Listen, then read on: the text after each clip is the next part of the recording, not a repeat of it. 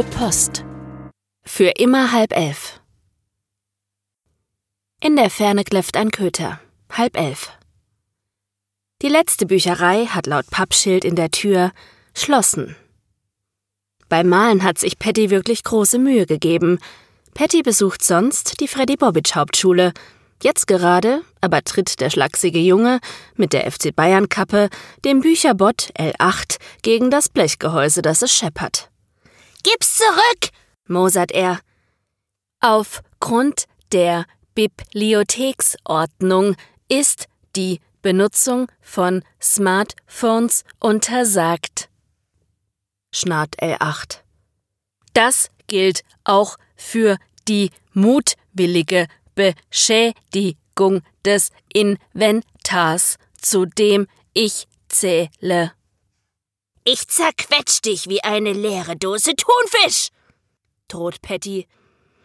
Diese ganzen Verbote hat die alte Hexe einfach erfunden. Das steht ihr zu. Sie ist die Leiterin dieser Anstalt, sagt L8. Patty sieht verzweifelt zu den Zeigern der Uhr über dem Ausgang. Meine Freunde holen mich hier raus. Ich schwör's dir. Das wird so bald nicht passieren, entgegnet der Bücherbot. Lol, macht Patty. Aus der Nummer kommt sie nicht heil raus. Entspann dich. Lies ein Buch. Ohne mein Handy. Lol. L8 weiß, dass Patty zur Generation OCR gehört. Die Jugendlichen richten ihre Phonecam auf eine Buchseite und lassen sich den Text vom Gerät vorlesen. Glücklicherweise ist der Bücherbot darauf programmiert, jedem Besucher zu helfen. Geh in die Kinderabteilung. Wir haben dort ulkige Bilderbücher. Ulkig? Heißt das versaut? Es bedeutet so viel wie humorvoll. Meh, sagt Patty. Ich hätte jetzt gern was Versautes. Er schlendert drauf los. Hier und da verharrt er an den Regalen, zieht ein buntes Buch heraus und blättert es durch, lässt es einfach fallen. Keines scheint versaut zu sein. Was machst du da? spricht ihn eine raue Stimme an. In einem Sessel sitzt ein blasser Mann im Anzug und liest Zeitung. Seine grauen Haare kleben in der Stirn. Seine rote Krawatte ist gelockert. Lesen? behauptet Patty. Und Sie? Hm, Sie sind doch Herr Dings. Der Mann seufzt. So werde ich häufig genannt. Ich lese Zeitung. Aber äh, die ist doch alt. Klar, sagt der Mann. Von gestern. Sie sind blass. Äh, ich war noch nicht beim Bestatter. Der macht mich zurecht, aber der Termin ist erst in ein paar Tagen. Lol, sagt Patty. Ich suche versaute Bücher. Wirklich? Ich glaube kaum, dass du hier in der Bibliothek welche findest. Selbst wenn. Du wärst überrascht, wie langweilig die sind. Patty zuckt mit den Schultern. Ich kann eh nicht besonders gut lesen. Was steht da? Er zeigt auf Seite 1 der Zeitung, die auf einem niedrigen Tisch liegt. Die Buchstaben sind so groß, dass selbst du sie entziffern kannst. Komm, versuch es. Hm, brummt Patty. Anstrengend. Er konzentriert sich. Ah, ah, Arme, um, umst. Warte, sagt der Mann. Du hast einen Buchstaben übersehen. Hier. Er zeigt auf einen runden Kringel. Paddys Aufmerksamkeitsspanne ist allerdings vorbei. Er denkt schon an etwas ganz anderes. Wo ist die Hexe? Die Bibliothekarin? Im Keller vermutlich. Ich würde da jetzt nicht hingehen. Wieso nicht? Ich will sie killen. Vielleicht hilft das. Junge, sagt der Mann, das haben schon andere versucht. Und du weißt ja, was mit mir passiert ist. Ja, Game Over. Aber wieso laufen Sie noch hier herum? Ich schätze, der Sensenmann hat dieselben Probleme wie die Armee. Die ist auch nicht hier reingekommen.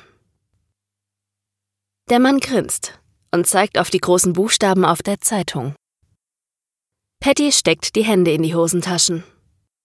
Aha, macht er, aber man sieht, dass er rein gar nichts verstanden hat. Ich hab Hunger. Das ist natürlich ein Problem. Schau mal im Büro, im Kühlschrank nach. Vielleicht sind noch belegte Brötchen da. Von der Abschlussfeier? Patty schüttelt sich. Dann schleicht er von dannen. Kurz darauf nähert sich der Bücherbot. Es tut mir leid, Herr Bürgermeister. Aber ich fürchte, Ihre Leseerlaubnis ist erloschen.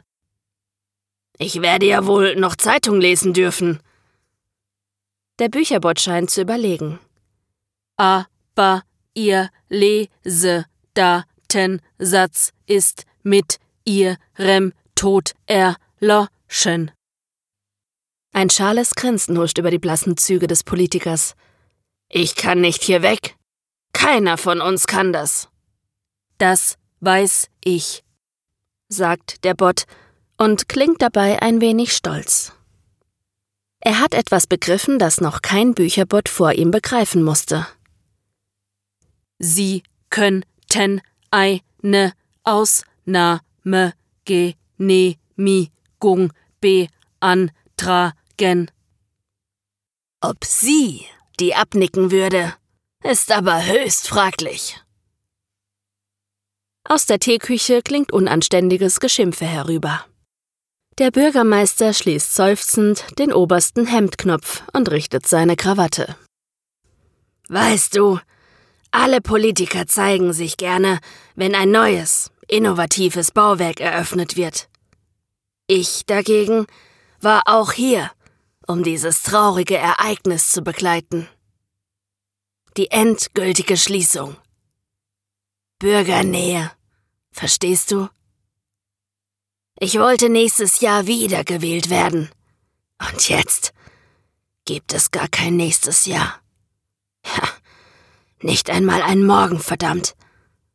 Und gäbe es eins, dann würde ein hübscher Sarg auf mich warten. Ich will gar nicht, dass es ein Morgen gibt. Lieber bleibe ich für immer hier und lese jedes Buch in dieser verdammten Bücherei. Das reicht für mehr als ein Leben. Kannst du mir bitte ausrechnen, für wie lange? Darüber muss ich nachdenken, sagt der Bücherbot und verliert sich aufgrund eines dummen Overflow-Bugs eines unaufmerksamen Programmierers in einer Endlosschleife. Na wunderbar, murmelt der Bürgermeister. Leicht ungelenk erhebt er sich aus seinem Sessel und schaut Richtung Küche. Langsam kriege ich auch Hunger, prabbelt er. Er macht sich schlurfend auf den Weg. Ohne es unterdrücken zu können, denkt er laut Brains. Aber Patty ist nicht in der Küche, und sein Hirn wäre vermutlich ohnehin nicht sehr nahrhaft. Der Bürgermeister müht sich die Treppe hoch. Er findet Patty in der Ecke mit den wissenschaftlichen Sachbüchern. Oha, macht der Bürgermeister. Willst du nicht lieber mit dem Güffelo anfangen, statt mit Physik und Astronomie? Ich habe das hier gefunden, sagt Patty und tritt zur Seite. Ein Teleskop, staunt der Bürgermeister. Ich wusste gar nicht, dass die Bibliothek eins hat. Es ist natürlich nicht sehr groß, aber muss man da reingucken? Der Bürgermeister überlegt. Dann tritt er ans Fenster. Draußen wabbert die Zeitblase. Dahinter ist der Marktplatz mit seinen alten Gebäuden zu erkennen. Lass mich mal, sagt der Bürgermeister. Er beugt sich runter, richtet das Teleskop aus und starrt lange hindurch. Aha, sagt er, als er sich aufrichtet. Wirklich.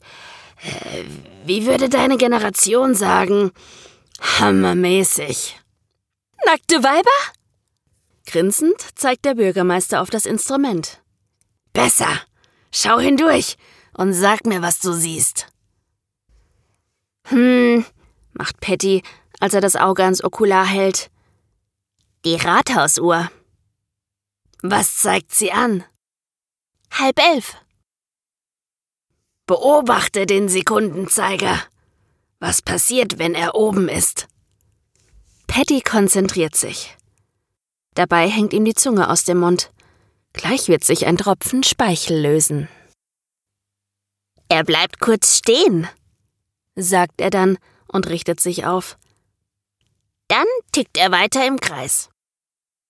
Und was macht der Minutenzeiger? Noch einmal schaut Patty durch die Röhre. Der Bürgermeister zählt im Stillen bis 60. Nichts macht er, sagt der Junge dann. Das ist echt abgefahrene Scheiße. Der Bürgermeister zuckt mit den Schultern. Diese Scheiße hält die Welt da draußen davon ab, die letzte Bibliothek der Welt zu schließen. Er grinst. Und Gevatter Tod hält sie auch fern. Laufen Sie deshalb noch durch die Gegend? Lol, wir sind unsterblich. Hier drin steht die Zeit nicht still. Ich schätze, ich werde früher oder später verwesen. Bäh, macht Patty. Eklig. Komm mit, grinst der Bürgermeister. Wohin? In die DVD-Abteilung. Wir leihen uns ein paar Zombie-Filme. Ein Moment lang scheint der Junge zu überlegen. Äh, lol, witzig. Also, für eine Leiche. Äh, sind noch belegte Brötchen da? Nur mit Mett und Ziegenkäse. Bäh, die können Sie essen. Der Bürgermeister reibt sich den Bauch. Blöderweise essen wir Zombies nur Menschen. Liegt draußen nicht noch der halbe Fotograf? Patty lässt ihn einfach stehen. Der Bürgermeister sieht ihm nach, dann schüttelt er den Kopf. Langsam, damit er nicht abfällt. Man weiß ja nie. Und er hat schon genug Probleme. Dann wankt der Bürgermeister mühevoll die Treppe runter und öffnet die Eingangstür einen Spalt. Einige Meter weiter, unterhalb der breiten Treppe, hat der Mitarbeiter der Lokalzeitung sein Ende gefunden. Die Hexe hat ganze Arbeit geleistet und den Fotografen halbiert. Er sollte den Bürgermeister beim Abschied von der Bücherei für die Ewigkeit festhalten. Das ist jetzt auf andere Weise Wirklichkeit geworden. Der Bürgermeister stand auf der zweiten Stufe von oben und sah betont traurig Richtung Objektiv, als es passierte. Plötzlich konnte er durch den offenen Mund des Fotografen die Bushaltestelle sehen, weil seine hintere Hälfte bereits umgekippt war. Der Bürgermeister schaute über die Leiche hinweg, hinaus in seine Stadt. Durch die kaum erkennbare Barriere, die das hier vom dort trennt. Oder besser, jetzt von dann. Draußen wiederholt sich immer die gleiche Minute. Drin läuft die Zeit weiter. Die Bibliothekarin hat ihren Arbeitsplatz konserviert. Wie die Sache wohl von außen betrachtet aussieht, Wundern sich die Passanten in ihrer eigenen Zeit über ein schwarzes Loch, wo sich zuvor die Bücherei befand? Im Grunde hat die Hexe nicht erreicht, was sie wollte. Nicht aus Sicht der Menschen draußen. Nicht aus Sicht des größten Teils des Universums. Die Bücherei existiert nur hier weiter. Für immer. Oder bis die Hexe den Zauber bricht. Was sie in ihrem jetzigen Zustand kaum tun wird. Als der Bürgermeister sich neben die Überreste des Fotografen kniet, knurrt sein Magen. Einige Zeit später betritt er die Bibliothek wieder. Er hört Geräusche aus dem Keller. Nach einem Umweg über das WC, wo er sich das Blut vom Kinn wischt, steigt er ins Tiefgeschoss, um nach dem Rechten zu sehen.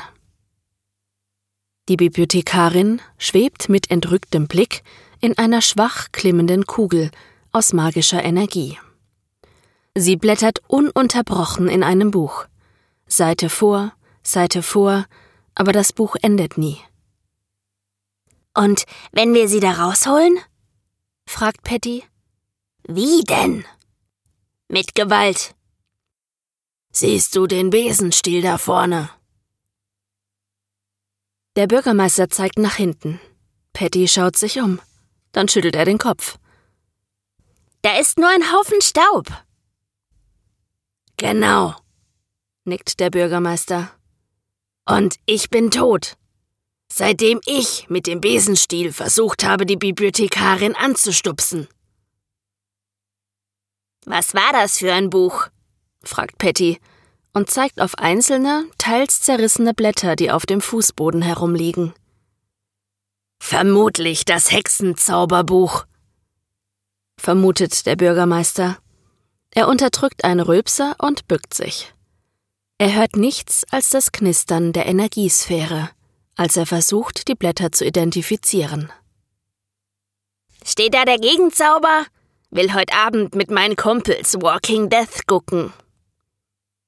Der Bürgermeister kann sich ein Grinsen noch verkneifen, das zweite nicht.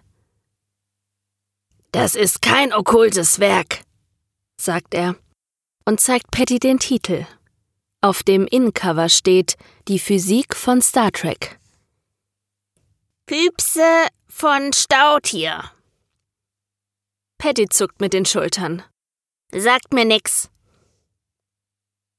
Immerhin ein Wort richtig gelesen, freut sich der Bürgermeister. Du lernst schnell. Wollen Sie sich bei mir einschleimen? Der Bürgermeister klatscht sich eine Hand vor die Stirn. Endlich kapier ich, wieso die Energiesphäre über den Trümmern von zwei zerlegten Buchrückgabeautomaten schwebt, murmelt er. Das ist keine Magie. Magie gibt es nur in doofen Filmen und Büchern, meint Patty. Sagt meine Mama immer. Das hier ist jedenfalls weder ein Film noch ein Buch. Folglich keine Magie. Der Bürgermeister schnippt mit den Fingern. Wir ziehen einfach den Stecker raus. Echt jetzt? entfährt es Patty. Ohne zu zögern schnappt sich der Bürgermeister eine der Dreifachsteckdosen, deren Anschlusskabel anscheinend direkt zu einem Schaltkasten führt. Es werde Licht, murmelt er, dann zieht er den Stecker. Mit einem Rums fällt die Sphäre in sich zusammen. Die Bibliothekarin hört auf zu schweben und knallt mit dem Rücken auf den Boden. Stöhnend richtet sie sich auf und zwinkert Dejustierte Phasenkohärenz in temporalen Affinitäten, krächzt sie. Interferenzspulen intrudieren, Tachyonenplasma. Hyper, hyper. Nee, sagt Patty, Maschine kaputt. Der Bürgermeister betrachtet traurig eine gesplitterte Platine, die aus seinem Bauch ragt. Er versucht sie herauszuziehen, lässt es dann aber. Da haben Sie uns ja was eingebrockt, wendet er sich an die Bibliothekarin. Obwohl die Sphäre verschwunden ist, bin ich immer noch nicht tot, ergänzt er, als die Antwort ausbleibt. Immerhin. Man muss alles positiv sehen. Boss? sagt Patty. War die Tussi immer schon so alt? Wie? Wer? Aber der Bürgermeister sieht, was der Junge meint. Die Bibliothekarin wirkt wie über hundert. Vielleicht hat ihr Spiel mit der Zeitblase Jahrzehnte gekostet. Draußen steht die Zeit, ihre ist abgelaufen. So muss sich ein alter Mensch fühlen, der aus dem Fenster hinunter in eine kahle, entvölkerte Vorstadtstraße schaut und kein Nachbar läuft vorbei und grüßt. Stattdessen besucht er sie gelegentlich auf dem Kirchhof. Patty und der Bürgermeister sehen zu, wie die Bibliothekarin zu Staub zerfällt. Dann gehen sie zusammen hinauf, treten durch die Pforte hinaus ins fahle Licht des Mittags. Es ist immer noch der 30. November. Die Stadt ist leer, still, wie tot. Kondensstreifen von Drohnen, wie ewige Spinnweben am Himmel. Die Menschen sind längst fort. Niemand braucht hier eine Bibliothek oder ein Viertel Fotografen oder einen untoten Bürgermeister. Sie hat das Wissen dieser Bücherei für die Ewigkeit bewahrt, sagt der Bürgermeister. In gewisser Weise. Ich wäre jetzt viel lieber in der Schule, heult Patty. Dann, seufzt der Bürgermeister und grinst, war das Opfer der Bibliothekarin ja nicht ganz umsonst. Er legt Patty die Hand auf die Schulter, schaut auf seine Stadt und nimmt sich vor, künftig deutlich mehr zu lesen. In der Ferne kläfft ein Köter. Halb elf. Sie hörten für immer halb elf. Geschrieben von Uwe Post. Gesprochen von Maike Bräutigam. Eine Produktion von podyssey.de